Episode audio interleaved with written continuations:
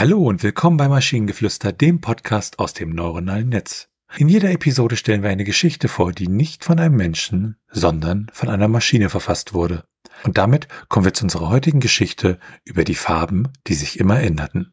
Es war der erste Tag der neuen Schule und die Lehrer hatten sich alle im Lehrerzimmer versammelt, um über die neuen Schüler zu sprechen. Die Lehrer waren besorgt, denn es gab ein seltsames Phänomen, das sich in der ganzen Stadt ausbreitete. Die Farben änderten sich ständig.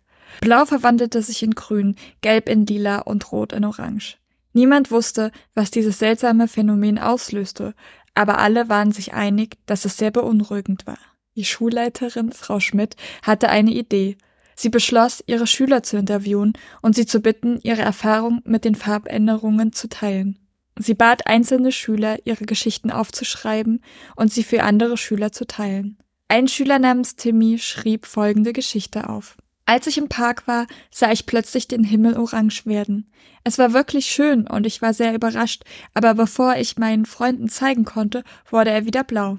Dann wurde der See violett und ich bekam Angst. Ich dachte, dass ich mir Drogen eingeworfen hatte oder me dass meine Augen kaputt waren, aber dann sah ich, dass alle anderen um mich herum ebenfalls völlig verblüfft waren. Eine andere Schülerin, Julia, schrieb Letzte Nacht war ich in meinem Zimmer und der Mond wurde grün. Ich dachte, dass ich es mir nur einbilde, aber dann änderte er sich in Blau. Mir war das wirklich unheimlich. Die Schülervorsitzende Marie schrieb, ich weiß nicht, was los ist, aber ich glaube, dass es etwas Magisches ist. Ich habe gehört, dass in der ganzen Stadt seltsame Dinge passieren. Einige sagen, dass es einen Zauberer gibt, der in der Stadt lebt und die Farben ändert. Die Schüler waren besorgt, aber auch fasziniert von dem seltsamen Phänomen. Sie beschlossen, zusammenzuarbeiten und den Ursprung des Phänomens herauszufinden. Eines Tages beschlossen sie, in den Park zu gehen, um nach dem Zauberer zu suchen. Nach einiger Zeit sahen sie einen alten Mann, der sich mit Farben und Pinseln beschäftigte. Er drehte sich um und begrüßte sie. Ich weiß, dass Sie hier seid, um mich zu suchen, sagte er. Ich bin der Bewahrer der Farben und ich nutze sie, um die Welt bunter und glücklicher zu machen. Aber ich habe auch meine Grenzen. Ich kann sie nur so oft ändern und dann muss ich warten, bis sie zur Normalität zurückkehren. Die Schüler waren erleichtert und fragten ihn, ob er ihnen helfen könne, die Farben zu ändern. Der Bewahrer der Farben sagte, er würde es gerne tun, aber nur, wenn sie ihm versprechen, das Geheimnis zu bewahren und niemanden zu erzählen, wo sie ihn gefunden hatten. Die Schüler stimmten zu, und der Bewahrer der Farben zeigte ihnen, wie sie die Farben selbst verändern könnten.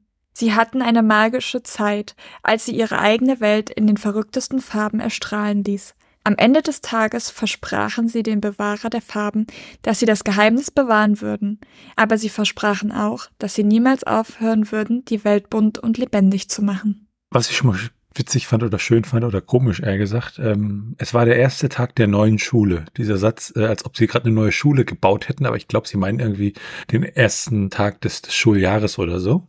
Ja, denke ich auch. Und was ich interessant fand, ist diese Struktur. Wir haben eine Geschichte und dann diese, plötzlich diese, diese Einschübe von Geschichten der Schüler. Das war ein bisschen meta, aber auch irgendwie sehr schön, fand ich. Ich fand es sehr gut, weil äh, man tatsächlich in den einzelnen Geschichten von den Schülern merkt, dass es andere Personen sind. Also wir haben halt zuerst Timmy, der relativ kindlich schreibt, auch wenn das mit den Drogen da nicht ganz reinpasst. Ähm, also in meinem Kopf war das halt eine sehr, sehr junge Person, vielleicht, keine Ahnung, irgendwas erste bis fünfte Klasse oder so. Dann haben wir Julia, die irgendwie ein bisschen, bisschen älter ist.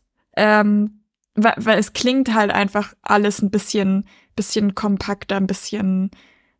Ähm, und dann haben wir die Schülervorsitzende Marie. Ja, ich, ich weiß tatsächlich nicht, auf wie alt ich sie schätzen würde, dadurch, dass sie, sie noch dieses Magie-Ding mit reinbringt.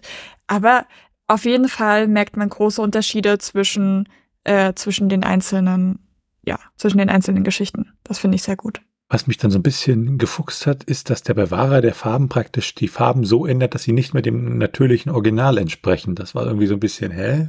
Naja, der will die Welt bunter machen und deswegen ändert er die Farben zu etwa, also die, die Farben der Natur, zu einer Farbe, die halt nicht diese Farbe ist. Ähm, und dann nach einer Weile kommt, geht es halt wieder zurück. Und dann ändert er die wieder. Ja, ich finde ich finde die Erklärung ein bisschen nicht so ganz überzeugend. Aber ich würde sagen, die Geschichte bekommt definitiv Pluspunkte, weil sie indirekte Rede richtig hinbekommen hat. eine Sache, mit denen viele AutorInnen sehr strugglen. Ja, und äh, dann ist ja auch noch so die, die Sache so, ich bin mir nicht sicher, ob sie nicht vielleicht doch alle auf Drogen waren, weil, hey, lass uns in den Park gehen und den Zauberer suchen, der die Farben so komisch macht. Hm. Ja, stimmt. Und wenn ihr Ideen oder Stichwörter habt für eine Geschichte aus der Maschine, zum Beispiel über die Farben, die niemand benennen konnte, dann schreibt uns eure Ideen per E-Mail an info.t1h.net oder das Kontaktformular auf der Webseite. Bis zur nächsten Episode von Maschinengeflüster. Bye bye. Tschüssi.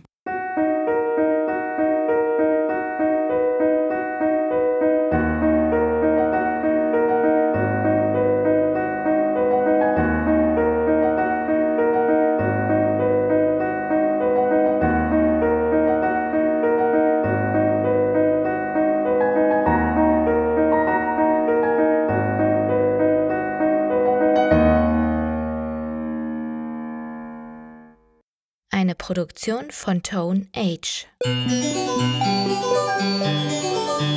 T1h.net